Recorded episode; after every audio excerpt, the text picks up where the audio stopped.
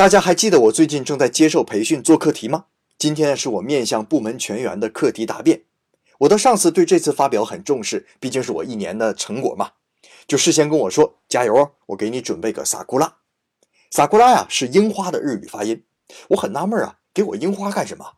不一会儿啊，一个小后辈走到我面前，毕恭毕敬地跟我说：“老杨前辈，我就是萨库拉，你想让我问什么问题就直说吧。”我这才明白啊。嗨，什么萨库拉呀？就是托儿啊！